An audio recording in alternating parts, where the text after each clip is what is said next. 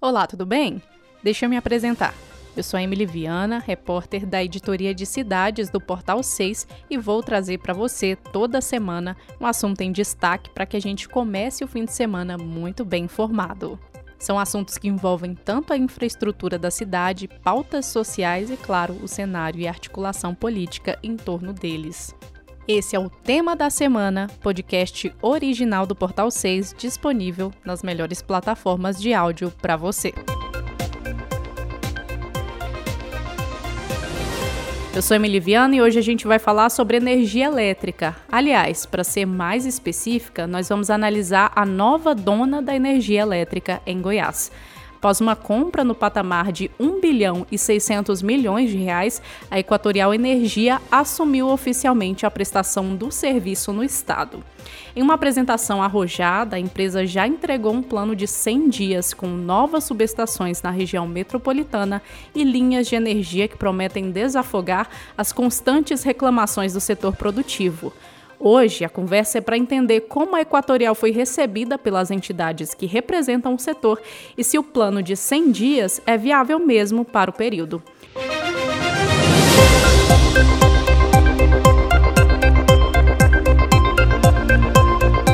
Nos telões, um vídeo institucional com belas imagens de Goiás. Na plateia, algumas dezenas de jornalistas desconfiados que já haviam passado por aquele mesmo protocolo há cinco anos, quando a Enel assumiu a distribuição de energia em Goiás após a privatização da CELG-D. Desta vez, a empresa, a Equatorial Energia, foi direto ao ponto. Em pouco mais de três meses, a nova concessionária quer, atenção para a lista, construir três novas subestações, três novas linhas e subtransmissão, mais de 9 mil novas ligações de baixa e média tensão, além de 98 mil de baixa tensão. Entre as principais obras também está a linha de distribuição Pirineus Daia, que vai ajudar os empresários da região que convivem diariamente com desabastecimento. Mas e aí? A Equatorial chegou chegando mesmo? O primeiro convidado do tema da semana a avaliar a chegada da empresa é o presidente do Conselho de Consumidores de Energia Elétrica do Estado de Goiás, o CONSEG, João Vitor Araújo. O representante do conselho, que é composto por classes residenciais, comerciais, industriais, rurais e do poder público, lembra para gente uma experiência que teve com a Equatorial no Maranhão. Embora lá a concessionária seja uma das piores no ranking da Agência Nacional de Energia Elétrica, a ANEEL. Vamos ouvir. O que percebemos é que, de fato, a Enel não conseguiu cumprir a missão que veio ao Estado de Goiás. E as reclamações são muitas de todas as áreas que o Conselho representa.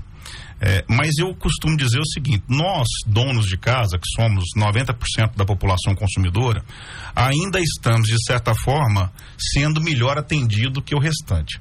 Se nós descermos no detalhe de como está a classe comercial do Estado, e principalmente o agro, e a indústria é lastimável. É quase que assim, é quase que inacreditável como que está o atendimento, ou como que foi, vamos dizer assim, o atendimento da Enel até então. Né? Ah, as perspectivas de alteração para o trabalho da Equatorial, eu tenho um conhecimento do trabalho da Equatorial também no seu estado, no, no Maranhão. Eu nas minhas razões particulares, já empreendi lá no estado do Maranhão e tive uma experiência muito boa, pelo menos uma experiência de diálogo, de conversa, de troca de, de ideias, né, de tentar rever procedimentos, entre outras coisas, foi muito satisfatória. Não posso reclamar da Equatorial nessa experiência. E a gente espera que a Equatorial, de fato, chegue para sanar, no mínimo, as, as, as pendências ou as dificuldades emergenciais. É, de fato, o que, que acontece com o grande problema do estado de Goiás? Nós temos uma rede de distribuição de energia que é, vamos dizer assim, o objetivo principal, o objetivo fim de uma concessionária sucateada. É, infelizmente, isso é uma verdade. E os investimentos que a Enel se comprometeu a fazer não foram suficientes. Nosso segundo convidado, que traz uma visão mais técnica e avalia a viabilidade do plano ambicioso da Equatorial, é o advogado e especialista em direito de energia, Gil Marques de Oliveira. Ele também é presidente da comissão que representa essa especialidade na OAB Goiás. Seja bem-vindo, Gil. O que, que a Equatorial tem que melhorar de, de cara e automaticamente a gente começa, começou a ver isso ontem, que foi melhorar a comunicação. A Enel ela deixou de ter acesso de comunicação, seja com o cliente, com o governo, com a sociedade em geral. Ela não tinha é, tempo de resposta para os consumidores, é, faltou esse meio de campo de comunicação, até com as próprias entidades de classe e tudo mais, PROCON e tudo, e todos eles. É, a Equatorial vai ter que abrir esse canal.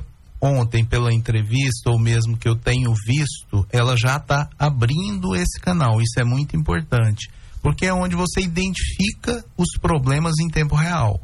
E você vai ter condição de fazer um planejamento para que possa é, minimizar esses problemas.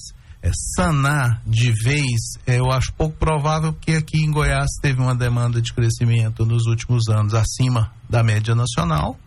E para isso, no sistema elétrico, mesmo com recurso, você não consegue mudar de um ano para o outro. É um trabalho contínuo, onde você vai ter que ver toda a sua rede de subestações, rede de transmissões e pegar é, grandes cidades, grandes centros como Goiânia, que tem uma estrutura que foi preparada para 50 mil habitantes, hoje nós já estamos chegando a quase um milhão e meio, e boa parte dessa estrutura ainda é a mesma.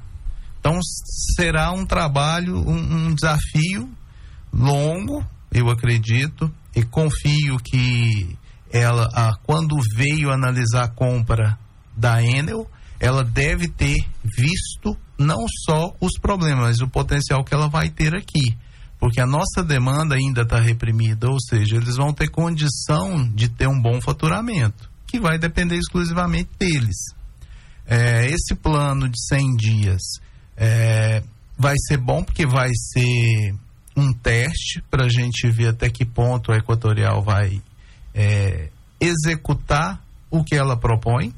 E claro que nós, vamos estar aqui juntos para fiscalizar isso e cobrar, porque esse planejamento foi feito por eles próprios. E nós torcemos para que ocorra dentro desse prazo, até outras situações que não foram postos, mas que deverão ser atendidos. Vale ressaltar que, ao menos nos três primeiros meses, a vida da Equatorial será bem mais fácil que a da Enel. Isso porque, nesse período de operação, a ANEL vai afastar o risco de caducidade em caso de descumprimento dos critérios de eficiência com relação à continuidade e também à gestão econômico-financeira. A empresa, porém, diz que busca alcançar as metas mesmo diante dessa flexibilização.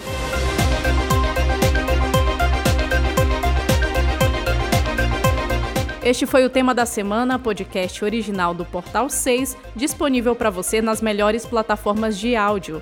Na semana que vem tem mais assunto para repercutirmos aqui. Até lá!